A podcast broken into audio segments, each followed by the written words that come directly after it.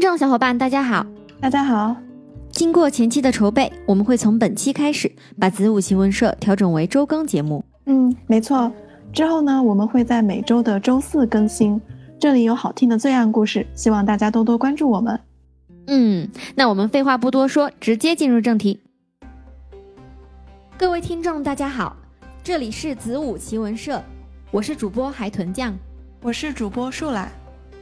我们专注于挖掘全球犯罪案件，还原每个案件背后的故事。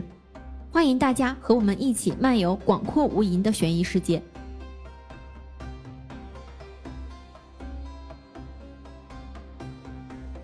今天我们要讲的案子，发生在美国的印第安纳波利斯市。这个城市位于印第安纳州中部的马里昂县，也是印第安纳州首府。故事从一个名叫 Jacoba 的女人开始。他很小的时候就有个疑问，他是金发碧眼，而父母都是黑头发黑眼睛，他一直怀疑自己是收养的小孩，也不断向父母询问。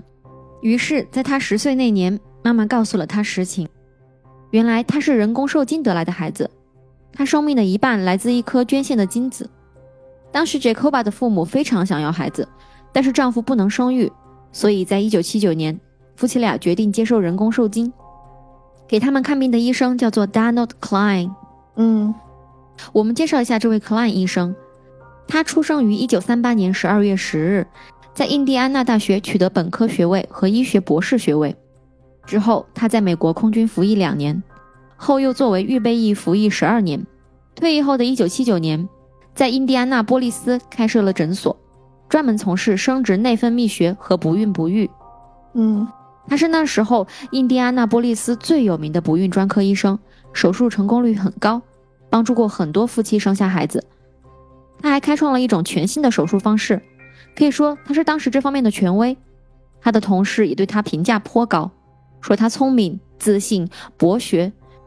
有位同事甚至说，如果没有 Klein 的帮助，自己的职业生涯也无法取得现在的成就。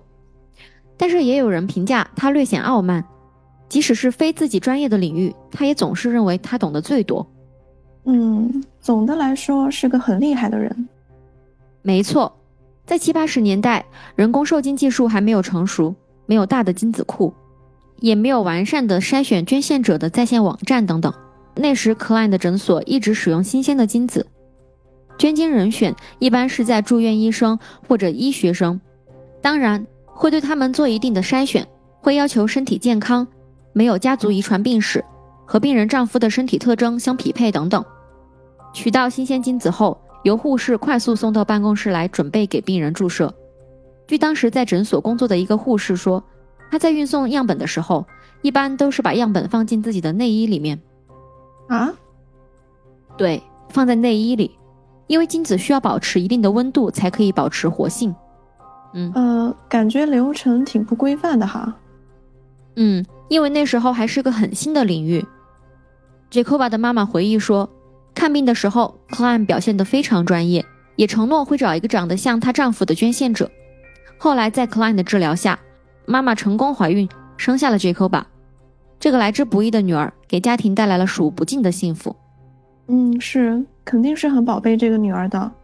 我身边就有认识的人做这个，他当时还去加了那种群，群里面全部都是。呃，做人工受精啊，或者是试管婴儿的，就全部都是这种妈妈。好多人都是需要做很多次才能成功的，费时费力还搞心态。哦，对，确实很不容易。Jacoba 在知道这个事情后呢，就有了一个愿望，他想找到自己同父异母的兄弟姐妹，因为 Klein 曾经对他妈妈说过，每个捐精者的精子可能会用于不同的病人，但不会让成功受精的次数超过三次。有这个规定，主要是因为，如果同一区域里过多人有同一个父亲，但互相却不知道的话，就会增加近亲结婚的风险。对，所以杰克巴就想，也许我会有一两个同父异母的兄弟姐妹呢。他一直渴望拥有这样的亲密关系。于是，在一九九九年，他刚成年不久的时候，就去找了 Klein，希望问到捐献者的联系方式。但 Klein 斩钉截铁地告诉他。我不能告诉你捐献者的信息，你妈妈的病历也早就销毁了。嗯，确实，一般这种信息肯定不会透露的。那个年代也还没有商业化的 DNA 检测项目，除了找医生打听之外，杰科巴并没有其他途径可以知道这些信息，所以他只好作罢。但他并没有放下这个愿望，心里依然期望着某一天能找到自己的同胞。到了2014年，杰科巴三十五岁，已经结婚生子。有一天，他看到一家基因检测公司的广告，只要付费并把唾液寄过去，就可以得到一份 DNA 分析报告，可以知道血缘和健康等情况。而且，他们的在线数据库还可以查看到有亲属关系的其他人。哦，怎么查呢？他们的数据库有所有人的信息吗？当然不是呀，只有在这家公司做过检测的人才会有数据。在这些数据里面，如果两个人之间有血缘关系，那么就可以查看到他们是亲属。哦哦，懂了。杰科巴做了检测，结果却完全出乎他的意料。在线数据的亲属匹配显示。他竟然有七个兄弟姐妹，虽然他也为找到了兄弟姐妹而开心，但是同时也非常的疑惑，因为前面提到过，捐献者的精子使用不能超过三次，那为什么会有七个同胞呢？杰克爸和这些同胞们取得了联系，他们都想要找出原因，那么就需要找出给他们提供精子的人是谁。他们发现，在他们的亲属图里都出现了 Swinford 这个姓氏。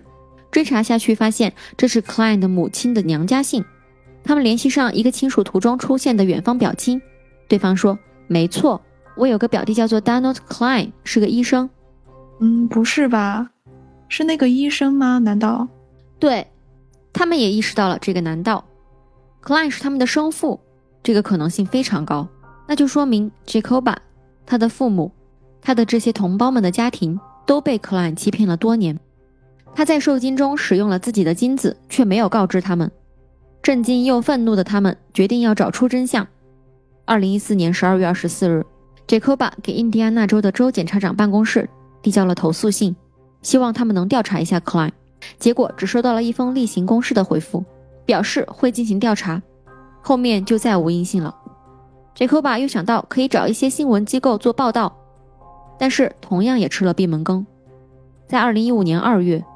，Jacob 抱着最后一丝希望，在脸书上给一档新闻栏目的主持人 Angela 发了消息。幸运的是，富有正义感的 Angela 听了 Jacob 的故事之后，认为这是一个值得报道的新闻。Angela 给 Klein 打了一个电话，询问他是否真有此事。Klein 矢口否认，也拒绝了 Angela 提出的做 DNA 检测的要求。嗯，真的是他吗？会不会有什么反转啊？总之啊，Angela 在节目上报道了这件事。但因为没有取得 Klein 的同意，只能进行匿名报道。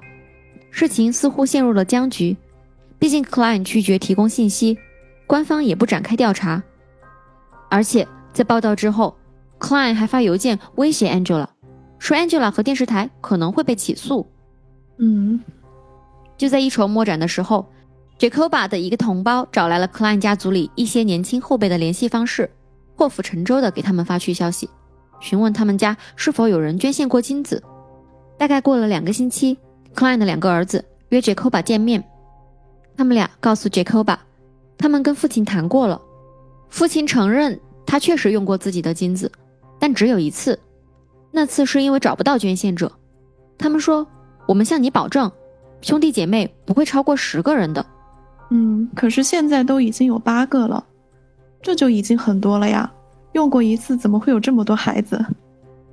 接下来你会知道，Klein 是在撒谎，他对自己的儿子也没说实话，因为在基因检测公司的数据库中，Jacoba 的同胞在不断出现。一名叫 Julie 的女性，本来有着幸福美满的家庭，过着平静的生活，直到有一天，她和丈夫在电视上看到了 Angela 的那期节目，丈夫对她说：“你和电视上的 Jacoba 长得很像。”Julie 知道。自己是通过辅助生殖技术出生的，所以她也担心这种离谱的事情会不会发生在自己身上。嗯，她的妈妈却叫她不用担心。虽然给她看病的的确是 Klein，但当时用的是自己丈夫的精子，没有其他捐献者。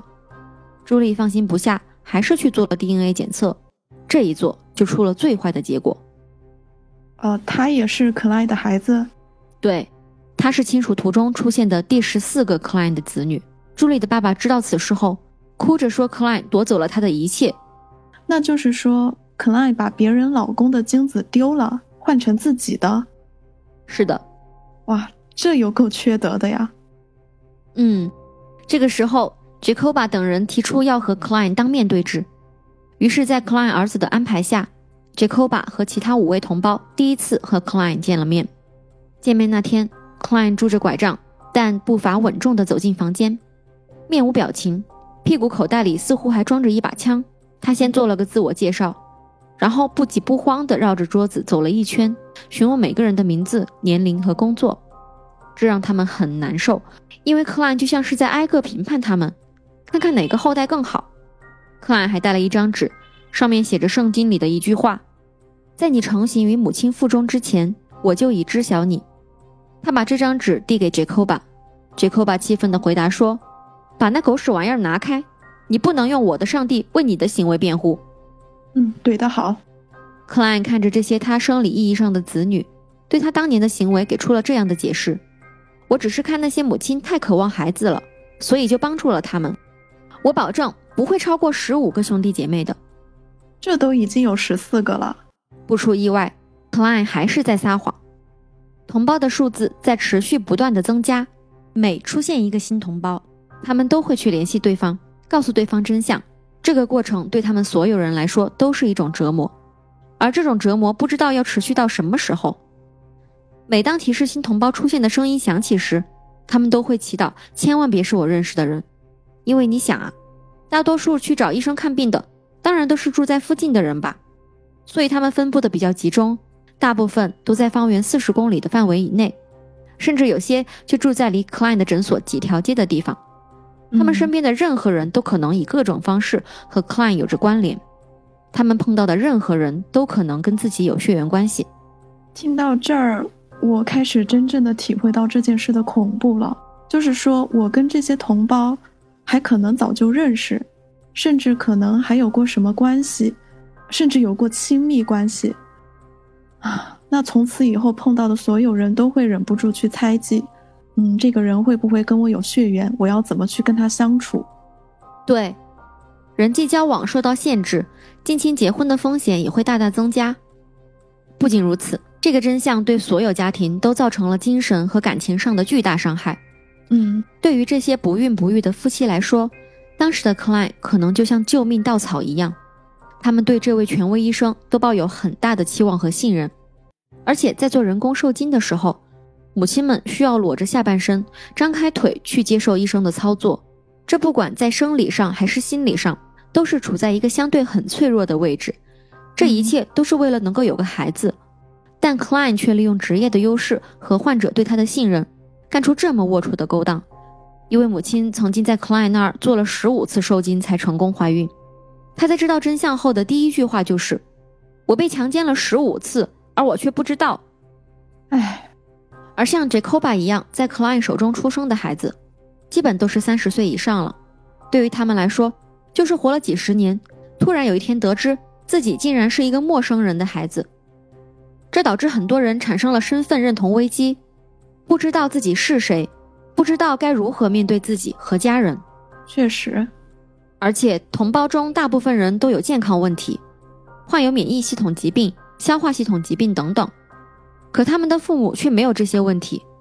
现在一切都有了解释，Klein 确实是有相关疾病的，也就是说，他本身并不符合精子捐献的要求。他作为这方面的专家，不可能不清楚这一点。那他图什么呢？我完全无法理解。我还有一个问题，刚刚一直想问。他作为一个医生干这种事儿，他诊所里的其他人都完全没有注意到过吗？应该不止他一个医生啊，还有护士啊、护工啊。同事们说他们完全不知情，因为他们那层楼的人流量不大，大家都在各自的办公室看诊，不会特别关注其他人在做什么。克拉每次都让病人在办公室等候，自己去隔壁采集精液，然后再拿到办公室来。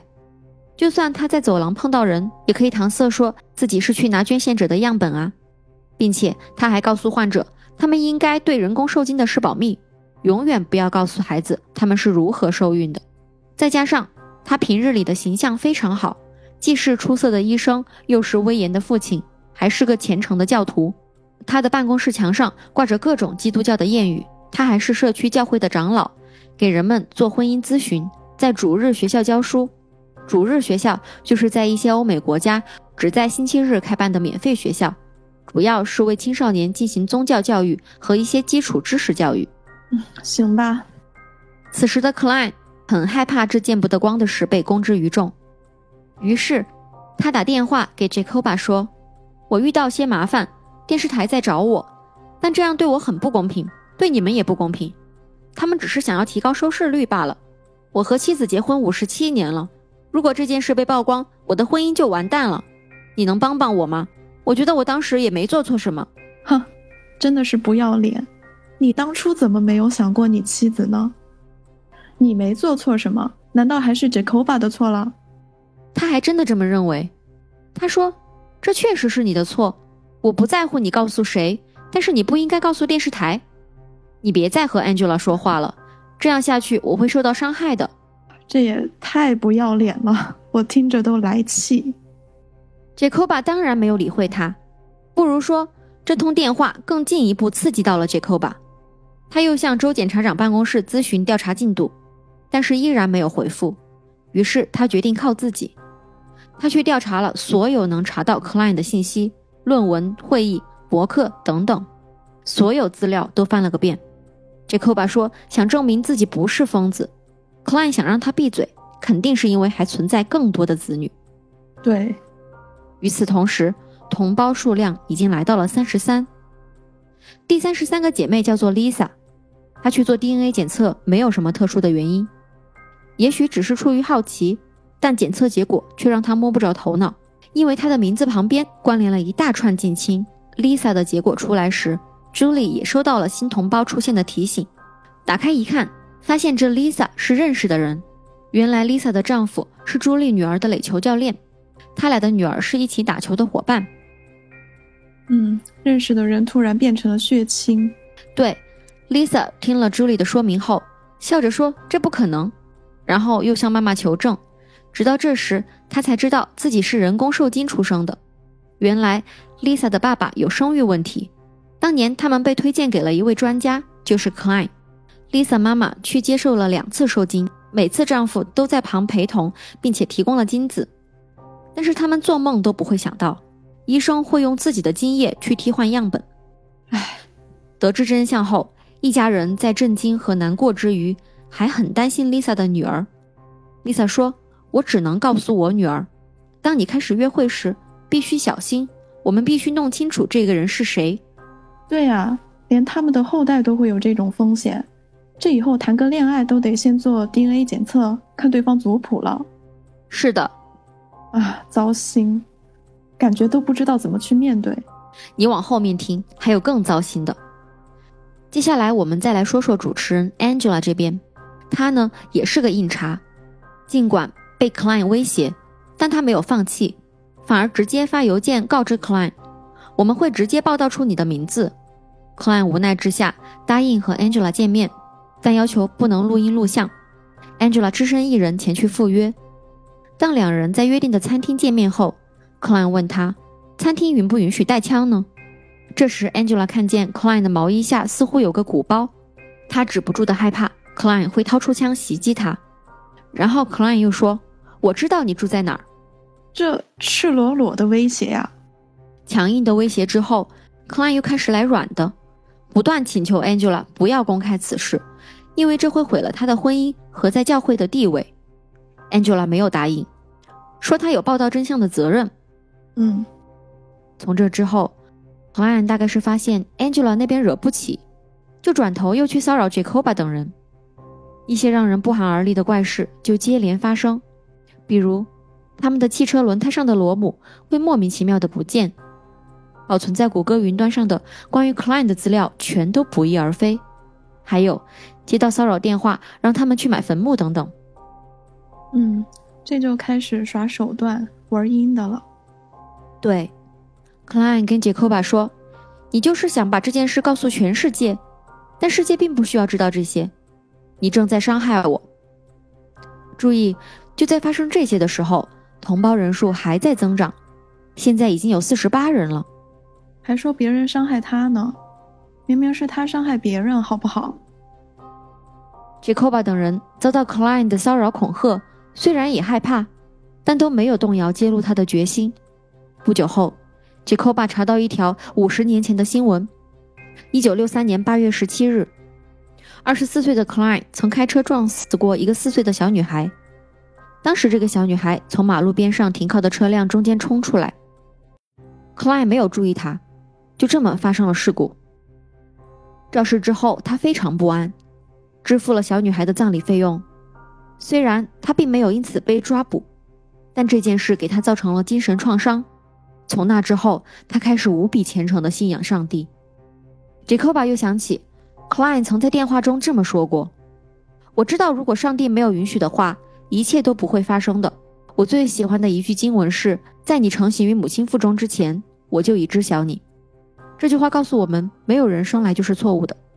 哎，这句话是不是他们之前在见面的时候，嗯，他也写在纸上了，想要给杰克吧？就这句话，对吧？对。哦，他干的这些事儿，不会是跟他的什么信仰有关系吧？杰克巴也察觉到了这个可能性。随后，他又想起州检察长办公室曾给过他一封邮件。于是他扩大调查范围，去搜索了这封邮件的发件人以及抄送人，然后就发现其中的一个州政府工作人员，他有一个邮箱命名为 Quiverful，就是箭袋的意思。什么箭袋？弓箭的箭，口袋的袋。哦，Jacoba 查到，这个 Quiverful 基本算是一个邪教，成员们把自己看作上帝的使者，把孩子看作射出的箭，目标是多生孩子。把孩子像箭一样射到全世界。不仅如此，他们还会教育孩子积极参与政事，希望最后让圣经成为民法。啊，除了上面说的目的之外，在七八十年代，他们也是为了生出更多的白人，因为他们怕被其他种族侵占。而 Klein 喜欢的那句圣经里的话，Quiverful 也经常引用。也就是说，Klein 的所作所为很有可能是在执行 Quiverful 组织的教义任务。啊，是因为这个呀，这我还，嗯，真没想到。同胞们对此都感到无比震惊和恶心，因为他们可能被动的成为了这个邪教计划的一份子。他们想要 Klein 得到惩罚，便再次联系州检察长办公室，但办公室说他们无法给出任何回答。他们只好再次求助于 Angela 这个媒体工作者。Angela 从2015年开始不断要求采访州检察长。以及马里昂县检察官拒绝多次之后，马里昂县检察官终于给出回应，说对于 Klein 的行为没有适用的罪名，因为从法律角度来说，他的行为不算性侵犯。性侵犯需要两个条件，第一是武力强迫，第二是主观不同意。Klein 没有用武力强迫病人，病人也都同意接受人工受精，所以不符合这两个条件。另外，也无法算作伤害罪。并没有规定说医生用自己的精子给病人做受精属于对病人的伤害。这种能钻法律空子的情况，唉，就很无奈。是的，但有法学专家说，印第安纳的法律规定，强奸也包括受害者不知道是性行为，但施暴者知道是性行为的行为。根据这条规定，Klein 的行为也许可以受到指控，因为病人在下身赤裸等待着的时候，Klein 却在不远处手淫。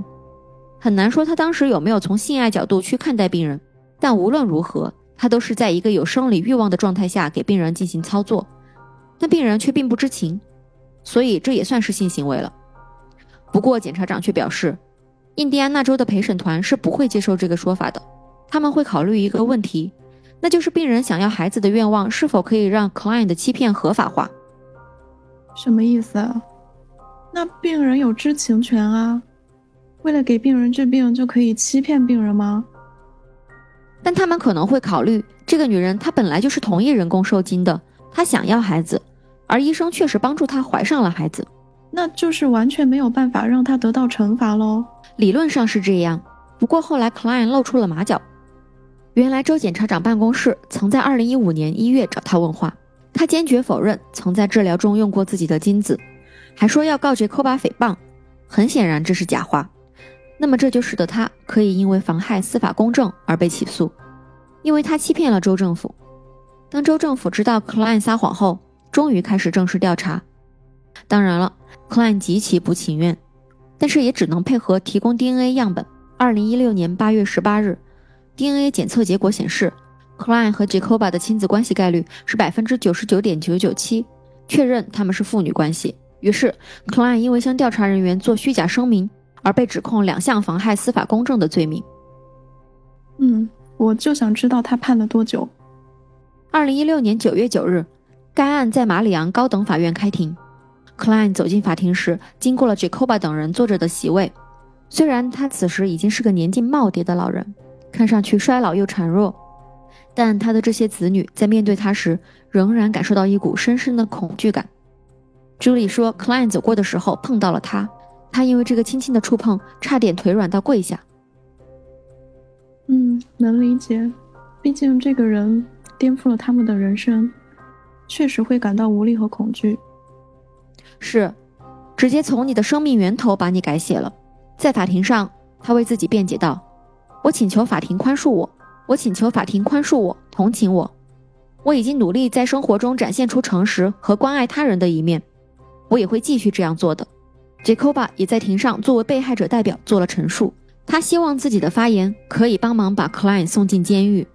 他说：“我认为 Klein 完全没有考虑过那些找他看病的母亲，没有考虑过我们这些亲生子女，也没有考虑过他自己的妻子、孩子。我请求法官看看他这次被指控的根本原因。”但是 Klein 的律师频繁反对他，让他无法完整说出本来准备好的内容。因为这场庭审只针对 Klein 欺骗州政府的事，而不针对他过去的那些行为，所以法院承认的被害者实际上是州政府，而不是 Jacoba 等人。因此，Jacoba 只能说关于 Klein 妨害司法公正的证词。好无奈啊！Klein 的律师还向法院提交了来自社区居民、教会成员、Klein 的家人以及病人的信件，他们都为他求情和担保，其中甚至还有一封来自隔壁布恩县检察官的信。信上写着，他是一个好人，应该得到宽大处理。这儿不是马里昂县的法院吗？怎么另一个县的检察官帮他求情哦？服了，这是可以的吗？反正啊，据说法官貌似很同情克莱，最终在二零一七年十二月十四日宣布了对他的判决：两项妨碍司法公正的六级重罪成立，一年缓刑，罚款五百美元，另外吊销医疗执照。尽管他从二零零九年开始就退休了，那这不就相当于是直接释放了？而且罚款五百，五百啊！我都觉得这个数字是个侮辱。虽然审判已经结束，但对于 Jacoba 等人而言，这个噩梦还在持续。不仅因为 Klein 根本没有得到实质性的惩罚，还因为同胞数量依然在增加。时间到了二零一九年。一个叫 Alison 的女性，因为自己和孩子被诊断患有遗传缺陷，而去做了 DNA 检测。她看见报告上有一大串同胞，她还收到了来自 Jacoba 的消息，但是她都直接忽略了，因为她此前并不知道父母接受过辅助受孕，完全没把这些异常当做一回事。直到某一天，她在电视节目上看到了 Jacoba 和一些同胞，她看着这些面孔和名字，赶紧打开自己的 DNA 报告进行核对。然后他确认了自己也是 Klein 的子女，这让他痛苦不堪。直到四十七岁才发现，从小就崇拜的爸爸并不是生父。而让 Alison 崩溃的还有一点是，他的父母和 Klein 曾经是同事，他们两家人是认识的。啊，Alison 的父母也是医生，很多年前曾在空军基地和 Klein 共事，当时两家关系很友好。Alison 的妈妈也是 Klein 的病人，甚至 Alison 都是 Klein 亲手接生的。爱丽丝妈妈说：“一方面，她感激 Klein 运用医学技术帮她生了可爱的女儿；一方面，又因为 Klein 用自己的精子使她怀孕而感到恶心。对于爱丽丝来说，Klein 大概算是我小时候还抱过你的这样的一个叔叔。知道真相后，她感到非常难堪，因为过去 Klein 还曾是她的妇科主治医生。你知道，妇科肯定会涉及到一些私密部位。那，所以说这个医生叔叔。”会给自己做妇科检查的这个叔叔，现在变成了自己的生父。对，我简直无法想象 Klein 是怎么看待 Alison 的。这是他第六十一个被发现的子女。天哪，他到底用了多少次啊？而且他完全就是毫不顾忌啊！兔子还不吃窝边草呢，居然对身边的同事下手。Klein 说他不记得到底使用过多少次了，因为都是三十多年前的旧事，病例也都销毁了。在整个七八十年代，他用自己的精子让多少女性怀孕生子这件事已经无从考证。DNA 检测技术一九八四年才被发明，而针对普通民众的居家 DNA 检测更是进入二十一世纪才出现。克兰一定也没料到有一天他的恶行会被曝光，而且他还并不是唯一一个这样做的医生。通过 DNA 检测，人们还发现有另外四十四名医生用自己的精子为患者做过受精。天哪！这些被欺骗的父母和他们的子女在庭审后开始积极推动对这种欺骗行为的立法。二零一九年，印第安纳州州长签署了美国第一部禁止生育欺诈的法律。这项法律规定，医生在未经病人同意的情况下使用自己的精子是非法的，并且允许医生的受害者、他们的配偶和子女在民事法庭上起诉。之后，又陆续有其他州也通过了生育欺诈相关法律。嗯。现在，Klein 已经八十多岁了，没有为他的不当行为服过刑。社区里依然还有人支持他。他的前教会在得知他的不道德行为后，将他从长老位置上撤了下来。但他后来又转到了另一个教会。他似乎对自己的行为毫无悔意，也从未正面解释过做那种事的原因。直到2022年，一共有94名他的子女被发现，数量还在持续增加中。不过，有几个被他欺骗的家庭对他提起了民事诉讼。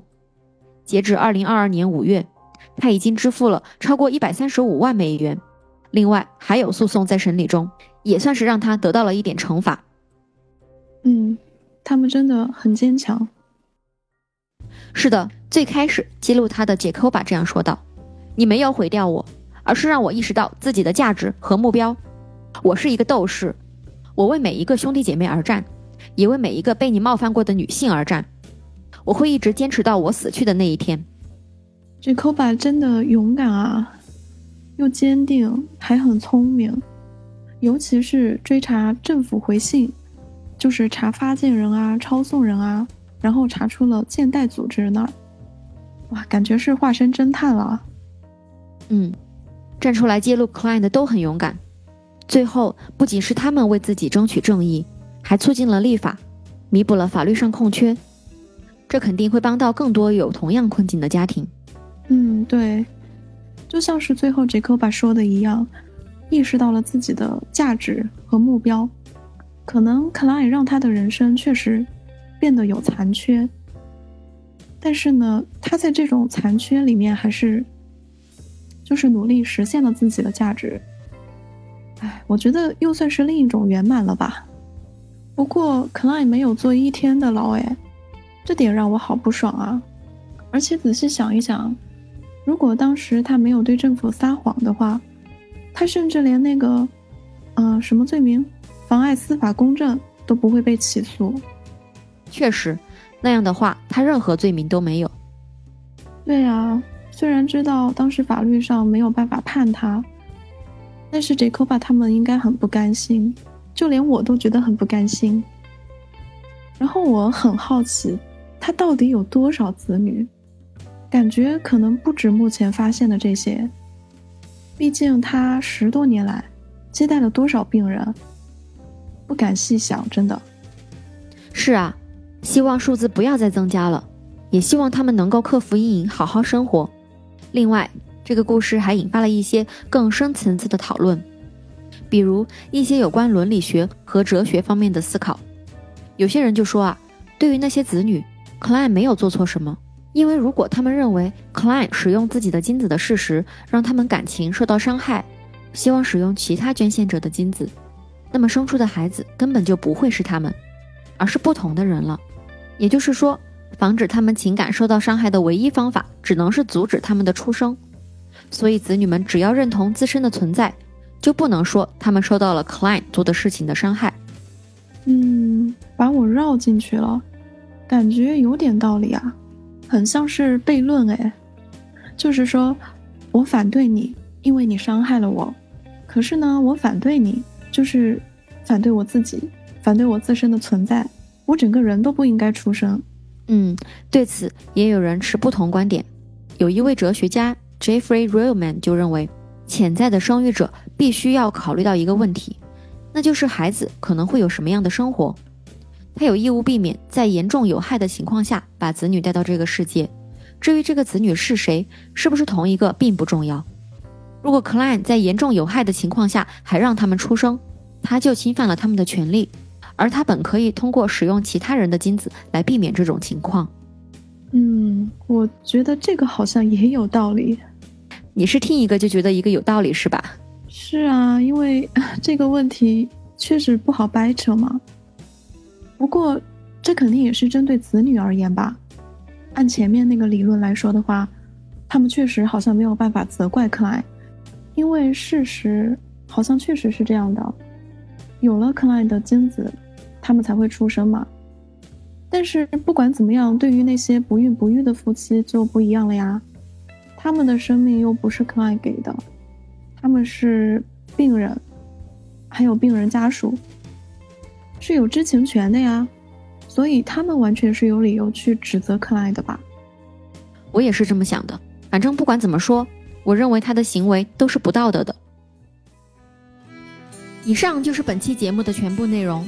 如果你对本期案件有任何观点和看法，欢迎你在评论区给我们留言。如果你想参与更多互动，欢迎加入我们的微信社群，与其他小伙伴一起玩耍。我们也欢迎大家对本档播客提出宝贵的意见和建议，以便我们未来做得更好。